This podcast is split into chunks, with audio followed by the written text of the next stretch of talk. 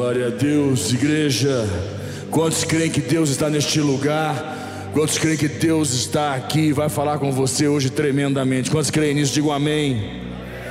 Você que está conosco é conectado. Você que está conosco, nós estamos com algumas pessoas do Brasil, creio aí que umas mais ou menos umas 500 igrejas conectadas conosco e deve ter umas 500 igrejas que o pessoal está pregando. Hoje em todas as nossas igrejas em todo o Brasil está tendo culto normal e muitos estão conectados conosco para receber a palavra daqui. É... E também os que estão em casa, os que estão no trabalho, gente de todo lugar. Eu creio que Deus vai falar com você tremendamente. Não tenho dúvidas disso. Eu queria, antes de nós começarmos, ministrar mais uma canção. Eu queria que você, sentado mesmo onde você está, você pudesse receber essa adoração no teu coração, na tua vida, e deixar Deus ministrar mais uma vez. Você que está conosco aqui pela transmissão, aonde você estiver, eu, a única coisa que eu posso dizer para você é: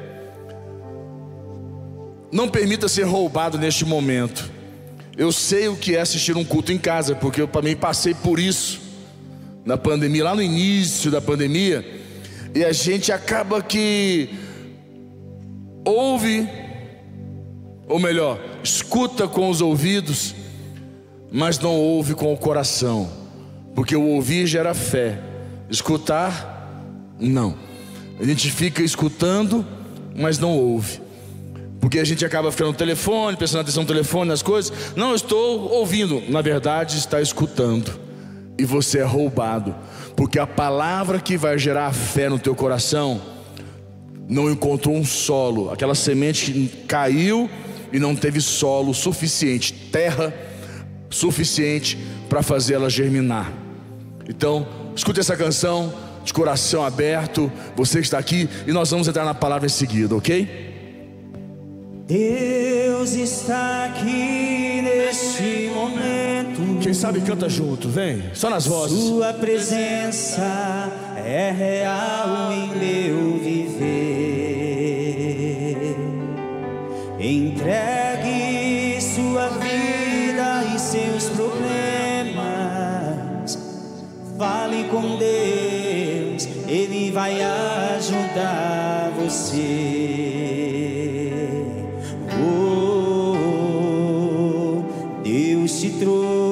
Trouxe aqui para aliviar o seu sofrimento. Quem crê nisso, declara agora, vai bem forte, vai. Oh, é Ele o autor da fé, o princípio, o fim de todos teus tormentos. Vai, Edilson.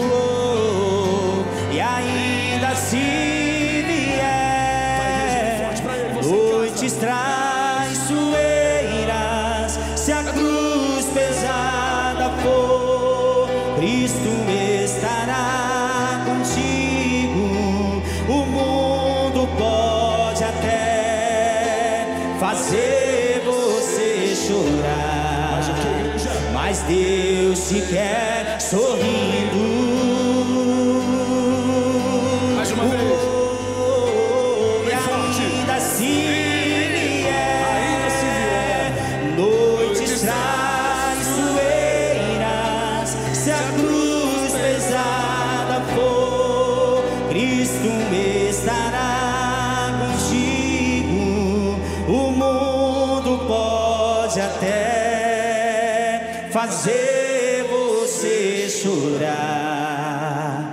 mas Deus te quer sorrir. Escute uma coisa, mantenha aí, mantenha aí no refrão. Uma coisa importante, ele diz: se ainda vier noites traiçoeiras. A pergunta que eu te faço é: você tem dúvidas que as noites traiçoeiras virão? Você tem dúvidas ele está dizendo: se vier, eu vou dizer para você, elas virão. Por isso que elas são noites traiçoeiras, quer dizer, escuridão, momentos de escuridão que querem roubar a gente, querem nos tirar do nosso chamado, da nossa vida com Deus, da nossa experiência. Porque o que guarda você, o que protege você, é a experiência que você teve com Deus e que você tem com Deus e que você vai ter com Deus. Porque essa experiência marca nossas vidas. Mas as noites traiçoeiras vêm, as noites são momentos de escuridão, tempos de escuridão, que querem nos, traz, nos trair, nos roubar. Mas Ele é conosco. Mais uma vez, declare isso. Depois da tua voz, declare isso. Você não vai cair nessa, não, porque você é ungido do Senhor, você é filho de Deus e Ele está contigo em todo o tempo. Mais uma vez, declare isso. E ainda se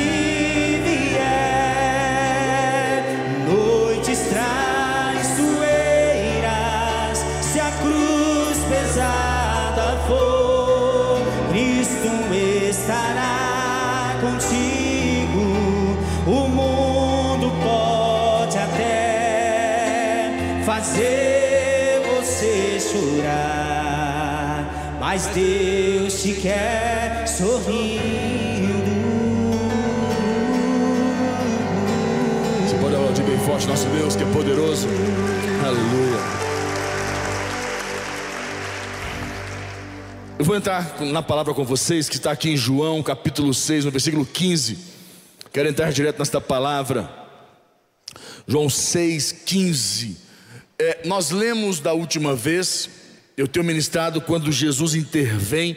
Esta mensagem para mim, este tema, esta é, série que eu tenho ministrado, quando Jesus intervém, e falado muito ao meu coração. Eu tenho certeza que vai falar muito ainda com você.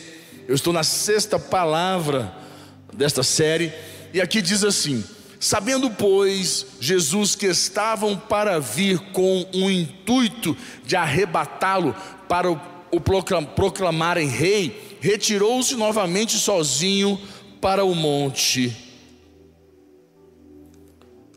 16. Ao descambar o dia, os seus discípulos desceram para o mar e tomando um barco passaram para o outro lado, rumo a Cafarnal. Já se fazia escuro e Jesus ainda não viera ter com eles. E o mar começava a empolar-se, empolar-se, agitado por vento rijo que soprava. Tendo navegado uns 25 a 30 estádios, eis que viram Jesus andando por sobre o mar aproximando-se do barco e ficaram possuídos de temor. Mas Jesus lhes disse: Sou eu, não temais, não tenham medo. Então eles de bom grado o receberam e logo o barco chegou ao seu destino.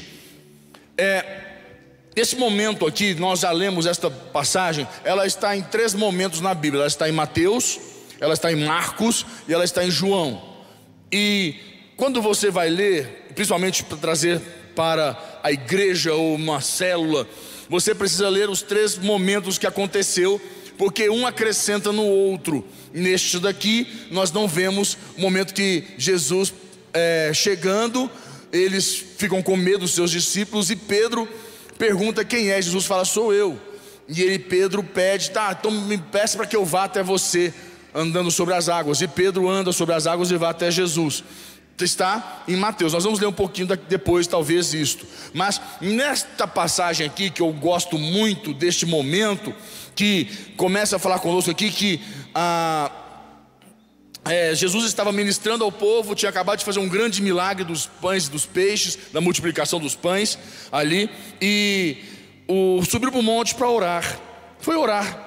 Jesus orava muito, bastante, e ao descambar do dia, né, ao anoitecer, ao fechar do dia, os seus discípulos disseram, desceram para o mar. E em outra passagem, em outro, na outra versão, diz que Jesus mandou eles ir para o outro lado. Falou: "Olha, vocês vão para o outro lado enquanto eu permaneço aqui. Eu vou depois." Jesus deu uma palavra para eles irem, seguirem para o outro lado da margem. Ele falou: Eu vou permanecer deste lado da margem. Então você consegue compreender que havia uma palavra de Jesus direcionando a vida deles para o outro lado da margem. Ok, tá lindo. É, e tomando um barco, passaram para o outro lado, rumo a Cafarnal. Ah, já se fazia escuro e Jesus ainda não viera ter com eles. Então, dessa anoiteceu, foi ficando mais escuro e ah, ficou mais negro, digamos assim, o um momento. E aqui agora no versículo 18 o bicho pega e fala assim: E o mar começava a empolar-se. Opa!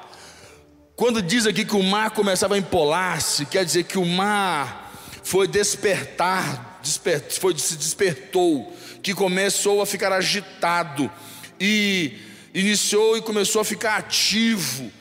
Nós lemos da última vez um momento parecido com esse, mas não era este daqui. Era um momento que nós lemos a outra versão, outro, outro, outra passagem bíblica, de um outro momento que Jesus estava no barco. Você se lembra desta? No fundo, dormindo nos travesseiros, Jesus estava no barco. Nesta passagem, Jesus não estava no barco. Olha a diferença. Em uma, Jesus estava no barco. Nós lemos aí Marcos, deixa eu pegar para você, para quem quiser depois ler. É, Marcos 4,35, não precisa colocar. Marcos 4,35 é uma, é uma passagem onde Jesus estava no barco e, e do nada, de repente, uma tempestade é, veio, sobreveio. Nessa daqui, Jesus não estava no barco. Então aprenda uma coisa para a tua vida. Em alguns momentos das nossas vidas, Jesus não vai estar no nosso barco. E não precisa estar se Ele nos deu a palavra dele para nós irmos para onde temos que ir. Se nós temos a palavra, nós temos o suficiente, porque a palavra dele é Ele em pessoa nas nossas vidas. Aprenda isso. Porque muitas pessoas querem a, a, a figura, muitas pessoas querem algo que te, seja mais é, seguro, que traga uma segurança. Por isso, tantas pessoas gostam de usar imagens, adoram tanto a imagem num contexto de segurança, de trazer uma certa segurança para ela, uma certa estabilidade. É, aí usam de diversos modelos de mandingas, estilos, desde o pé de cabra, ah, como se fala, o rabo do coelho, e o pé de coelho e sei lá o que mais que usam aí, até agora o trevo de quatro folhas, ou próprias imagens de pessoas e por aí vai. Mas para, não é uma imagem, não é a figura que protege você, mas a tua fé, ou a palavra sobre a tua vida. E havia uma palavra de Jesus para eles pegarem o barco e ir para o outro lado. Então, agora, as pessoas pensam assim: não, se eu tenho Jesus no meu barco, ou se eu tenho uma palavra de Jesus, não pode acontecer nada. Noites traiçoeiras. Fala comigo, noites traiçoeiras. Qual é a melhor forma de saber se você está firme na rocha? Como saber? Qual a melhor maneira de descobrir se você está firme na rocha? Como é que eu sei Quer dizer, eu não preciso saber. Como é que você sabe que você está firme na rocha? E quem precisa saber é você. Deus já sabe. E eu nem quero saber. Não, esse problema é seu, não é meu. Se você não está firme na rocha, você está enrolado. Agora, como é que eu sei? Como é que você sabe que você está firme na rocha? Porque a, a preocupação tem que ser minha. Quando nós passamos por noites traiçoeiras e nós prevalecemos, permanecemos. Quando vem sobre nós problemas, e os problemas quando vêm, como diz o bispo Marcos, eles vêm de galera. Mas se você está com o chefe da galera, fica tranquilo, vai dar tudo certo. Essa é a verdade. Então ele chega aqui nesse momento e Jesus aqui nesse momento fala assim, pega o barco e vai para o outro lado. Pá, eles foram para o outro lado. E aqui no versículo 18 fala, e o mar começa a empolar-se. O mar começa a ficar ativo, começa a mexer. Opa! O que está acontecendo aqui? Aí continua, agitado por vento rijo. Ah, aqui o bicho pega. Eu gosto dessa passagem, desse momento, porque nesta nesse momento diz agitado por vento rijo que soprava. Fala comigo, vento rijo. Diga mais forte, vento rijo que soprava. Vento rijo. O vento rijo quer dizer vento dos quatro cantos. Olha como isso é poderoso. Você já aprendeu na outra que o vento é algo que você não vê, mas você sente. Para você ver o vento, ter uma forma de enxergar o vento, tem que existir uma poeira, o vento passa, levanta, você fala, nossa, tem um vento aqui, um redemoinho, não é? Ou, ou mesmo uma, uma vela né, ali a, a, acesa, ou uma vela de um barco, um pano, que você vê que está batendo o vento, ou umas árvores, quando você olha para as árvores, você olha, está tendo vento. Você olha para as árvores e vê elas mexendo. Mas você não consegue ver ao olho nu. Você só consegue enxergar dessa forma figurativa, ou mesmo você consegue enxergar ah, quando você sente, quando ele toca você, quando ele encosta em você. E o vento rijo mostra nesse momento que vem um vento dos quatro cantos. Você já pensou compreendeu que existe uma condição aqui maligna? O vento rijo são esses quatro, um vento, é, uma tempestade, é, é, tempestuoso, é um vento tempestuoso muito forte. No original, essa palavra rijo, que quer dizer, palavra avelo, averros, avejos, sei lá como é que nome desse troço aqui, meu Deus do céu. Mas no original quer dizer esse troço aí que eu falei para vocês, avejos, é, que quer dizer vento, uma agitação violenta, uma corrente de ar, o vento tempestuoso muito forte, as quatro direções, ou os quatro cardeais, os quatro cantos da terra. Então, quando vem a noite traiçoeira, quando Jesus estava os discípulos ali, vem este vento, e no, nas nossas vidas acontece isso. Vem problema de um lado, vem problema de outro, vem problema um outro ainda, e muito menos de outro que você menos esperava. Como vem? Eles vêm o quê? De galera problemas dos quatro cantos, de todas as formas. Vem na vida financeira, vem na vida profissional, vem na vida emocional, vem com a família, vem com o cachorro, o periquito, vem com tudo. Aí você fala: não, acabou. Só que lembra, eles podem vir de galera, dos quatro cantos, mas se você tem a palavra de quem manda sobre o vento, quem comanda a galera, você está em paz no teu coração e você tem Ele com você, e Ele se chama Jesus. Ele pega aqui esse vento rijo, agora, e ele fala aqui assim, nesse momento aqui, o vento rijo, que tenham navegado, eles navegaram. Aí eu quero que você venha comigo agora, lá no momento aonde entra Pedro. Põe para mim Mateus capítulo 14, no verso 28. Mateus 14, 28. Presta atenção nesse momento aqui, que é, é o mesmo momento, só que agora acontece uma outra parada, onde entra Pedro, para variar o Pedrão aqui, né? Fazendo as gafes dele, mas vamos lá. Mas arrebentou, né? Andou nas águas. Fale, não fale bem, fale mal, ele andou. É, respondendo-lhe Pedro, quando Jesus chegou próximo, disse: Se és tu, Senhor, manda-me ir ter contigo por sobre as águas, porque o Senhor veio sobre as águas, então me mande ir também por sobre as águas, andar sobre elas. E ele disse: Vem. E Pedro, descendo do barco, andou por sobre as águas. Opa! E foi o que? Ter com Jesus. Pedro andou por sobre as águas. Aquilo que até então era instável, se tornou totalmente estável, de tal maneira que Pedro andou por sobre as águas. Imagina que cena incrível, que experiência. Pedro andando sobre as águas ali. Ah, mas no versículo 30, olha o que acontece. Reparando, porém, olha só. Fala amigo, reparando. Diga reparando. Diga mais forte, reparando. Reparando. Esse somos nós. esse ou isso somos nós. Lá qual é o vocabulário certo. Mas aí é a figura clássica de nós seres humanos, reparando. O que é reparando? A nossa atenção, os nossos olhos sempre miram para o lado negativo da parada, para o lado ruim.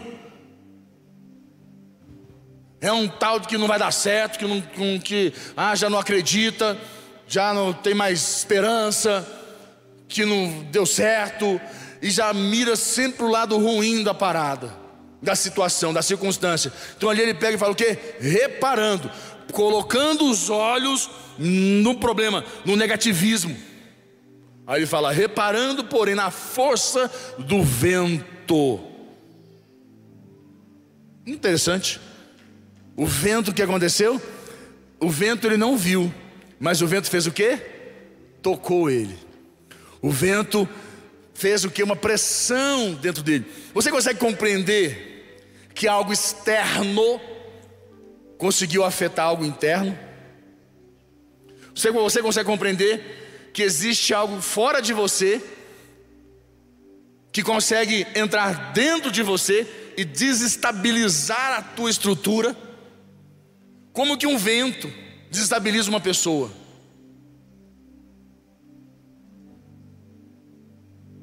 Como? Porque a pessoa repara dele, ela põe os olhos e vê a, a, dimensão e a grandeza dele, ela não enxerga quem está com ela, que é maior do que o vento.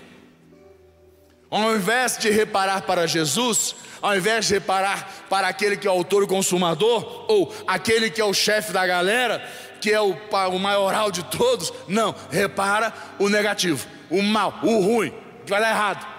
Somos nós, em todos esses momentos da vida, ao invés de nós colocarmos nossos olhos em Deus, ali está ali, reparando, porém, na força do vento, teve medo. Quantas vezes nós, eu e você, que eu não vou dizer que é só você, não, eu passo por isso. Eu estou te falando de algo porque é uma experiência minha também, na minha vida, que eu tomo todo o cuidado possível e imaginável que você possa ter. Que quando eu estou vivenciando momentos, tendo essas experiências de noites traiçoeiras, eu preciso colocar meus olhos de Jesus, aí onde eu intensifico a minha oração, aumento a minha oração, aí eu vou orar, pra, vou para a madrugada em oração, eu, aí eu preciso fazer um jejum, fazer um momento mais intenso com Deus, mais louvor, porque eu preciso o quê? Fortalecer o meu interior, porque estas questões externas querem abalar o meu interior, e se abalou o meu interior, abala os meus joelhos, meus joelhos se dobram, se enfraquecem, ficam trôpegos vacilantes. E aquela condição afeta a minha estrutura de firmeza, de permanecer firme, confiante, seguro em Deus. Eu começo a ter dúvida. Aí Jesus fala, e começando a submergir, o que aconteceu? Começando o que? A desmoronar, a cair aquela segurança, aquela fé. Gritou: Salva-me, Senhor. E no versículo 31 ele fala: E prontamente Jesus, estendendo a mão, tomou-o e lhe disse: Homem de pequena fé, por quê? Por quê? Duvidaste. Por que duvidaste? Gente, olha que palavra. Por que duvidaste? O vento rijo, esse vento muito forte, como diz ali, ele quer ele não tem poder nenhum. Ele só tem, como eu posso dizer para você, pressão, só barulho, só é, uma, como eu falo, algo externo. Mas ele quer abalar internamente, ele quer desestruturar você, quer trazer dúvida no teu coração. Porque se você duvida, você fraqueja. Se você duvida, você cai você falha. A dúvida é uma coisa incrível. Qual é o grande problema, o que combate, o que o diabo mais tenta trabalhar nas nossas vidas, se não é o conceito da dúvida, porque a dúvida traz a incredulidade, traz esta, esta circunstância que nos rouba a nossa fé. Jesus chegava em certos povoados, em certos locais, e, a, e ele diz na palavra dele que ele não podia fazer muitos milagres ali, devido à incredulidade do povo, porque o povo duvidava da pessoa de Jesus. E isso gerava uma incredulidade. E o que mais tem hoje, infelizmente, são crentes cheios de dúvida, crentes incrédulos.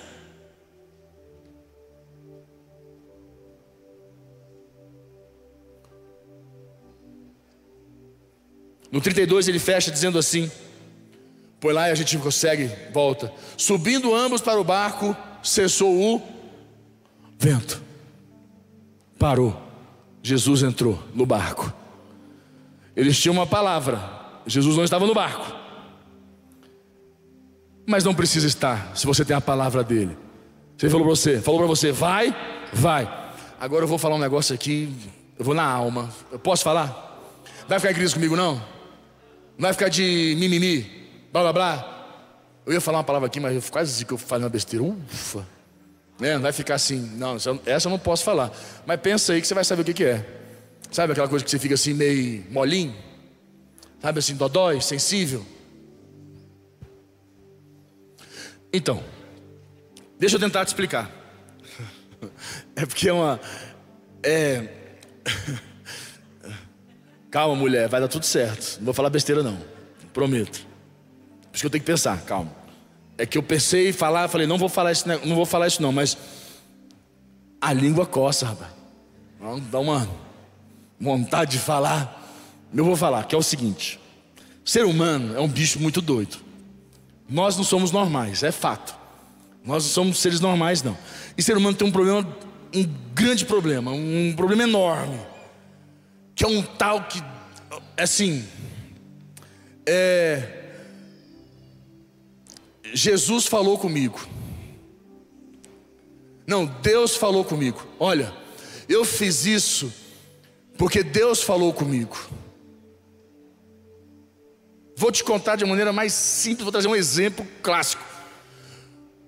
Cristãos, adoradores, homens que são ministros do Evangelho, são cantores que estão fazendo música com cantores seculares.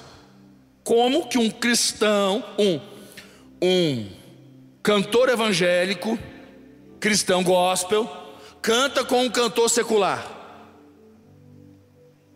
Alguns vão falar assim: qual é o problema? Você já viu o judeu andar com o turco? Chinês com japonês?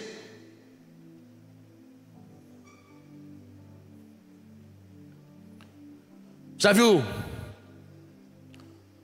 o jogador de basquete jogar futebol? Tribos não se misturam. Mas crente é um bicho meio prostituído, ele quer fazer de tudo. Ao invés dele ser o quê? Crente. O gospel quer ser diferente. Ah, não, é porque nós temos que abrir, sair da caixinha. Filho, sair da caixinha desde que você não se torne o quê? Um fora da caixinha. Porque dentro da caixinha você está guardado, fora da caixinha você está sozinho.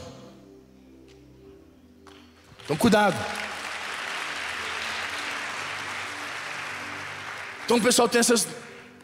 E nesse contexto, o Fernandinho, cantor, vocês o conhecem, meu amigo. Nós vamos estar lá agora, sexta-feira, com ele em São Paulo. Vai eu, o irmão Sérgio. Vamos estar lá sexta-feira. E o Fernandinho meteu a boca. Ele falou: não dá. Isso não pode. Isso é um absurdo. Isso não, não, não, de jeito algum. E ele foi e confrontou. Falou: não. Homens de Deus não podem fazer uma coisa dessa. É a mesma coisa de eu falar agora a você, que eu vou trazer o pai de santos falando que estava pregar aqui no culto para vocês. Ou eu vou lá pregar na, no terreiro dele. Tem a ver? Combina? Vocês estão entendendo, né? Sem ficar em crise ou sensível, magoado comigo. Tá bom. Então Fernandinho foi, sentou a boca, falou não, e mandou o pau. E eu apoiei ele, mandei para ele uma mensagem, ele falou, fala, ele falou, pô, fala sério, isso é uma palhaçada. Mas alguns ficaram ofendidos. Que fizeram isso e começaram a falar assim: olha, porque eu só cantei, ministrei, porque esse meu amigo, ele tinha um sonho de fazer uma canção de Deus. E ele pensou em mim, e debaixo de muita oração, Deus falou comigo: mentira. Deus não fala besteira como esta. Então aprenda uma coisa para a sua vida: Deus não vai falar com você coisas fora da caixinha. Quando Deus fala, Deus fala com você, Deus confirma com o seu líder e Deus confirma com as pessoas à sua volta. E se Deus não tem confirmação com o seu líder e com as pessoas à volta, Deus não está falando com você. É um tal de que Deus falou comigo. Sabe por que as pessoas ficam com esse negócio? As pessoas têm esse contexto, o ser humano tem isso. Não, eu estou aqui porque Jesus mandou eu vir para cá.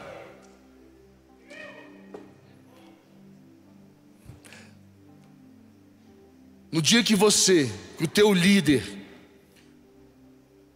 confirmar, o pastor, ah, eu concordo com você. É uma palavra de Deus, você tem cobertura.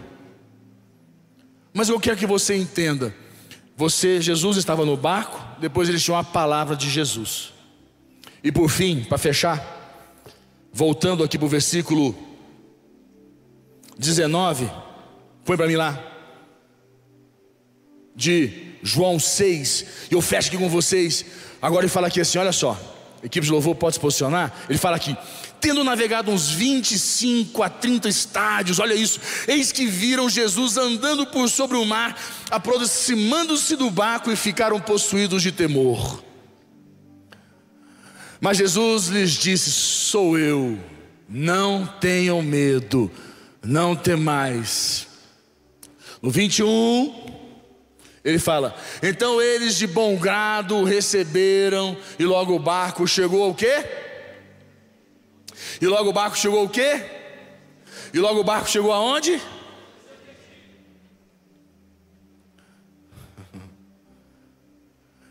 Você está entendendo isso?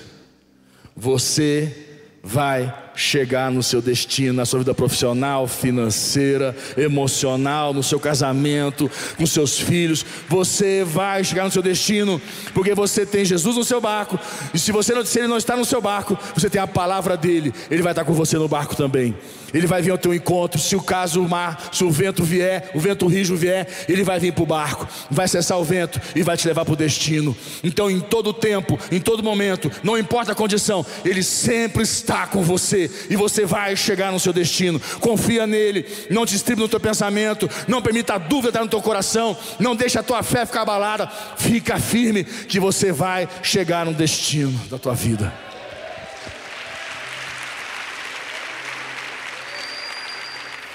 Eu adoro essa quando ele fala: logo o barco chegou ao seu destino.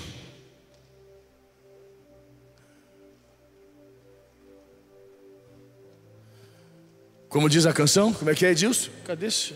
E aí, neguinho? E ainda se vier noites traiçoeiras, é se a cruz pesada for, Cristo estará contigo. O mundo pode até, pode até a igreja fazer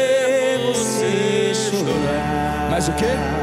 Mas Deus te quer sorrindo. Ainda se vier mais uma vez, declare isso.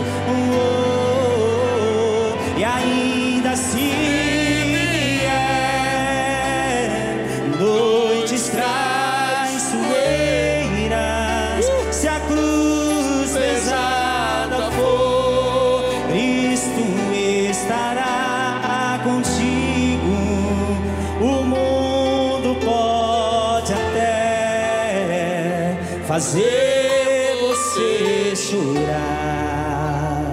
Mas Deus te quer sorrir. Lá no início, toda a igreja canta junto. Você está em casa, vamos escutar essa canção? E abra a tua voz, declare isso. E ainda assim.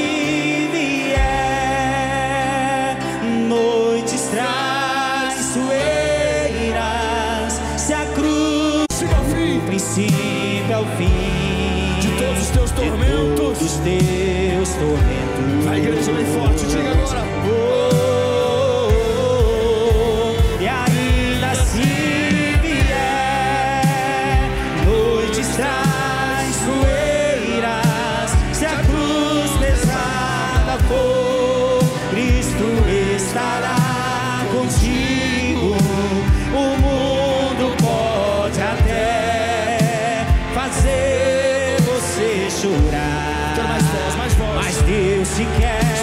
sorrindo.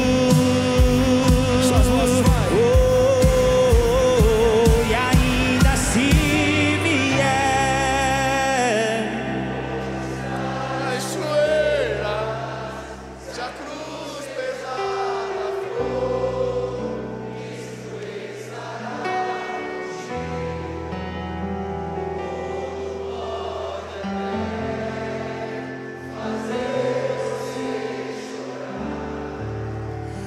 Mas Deus se quer sorrir.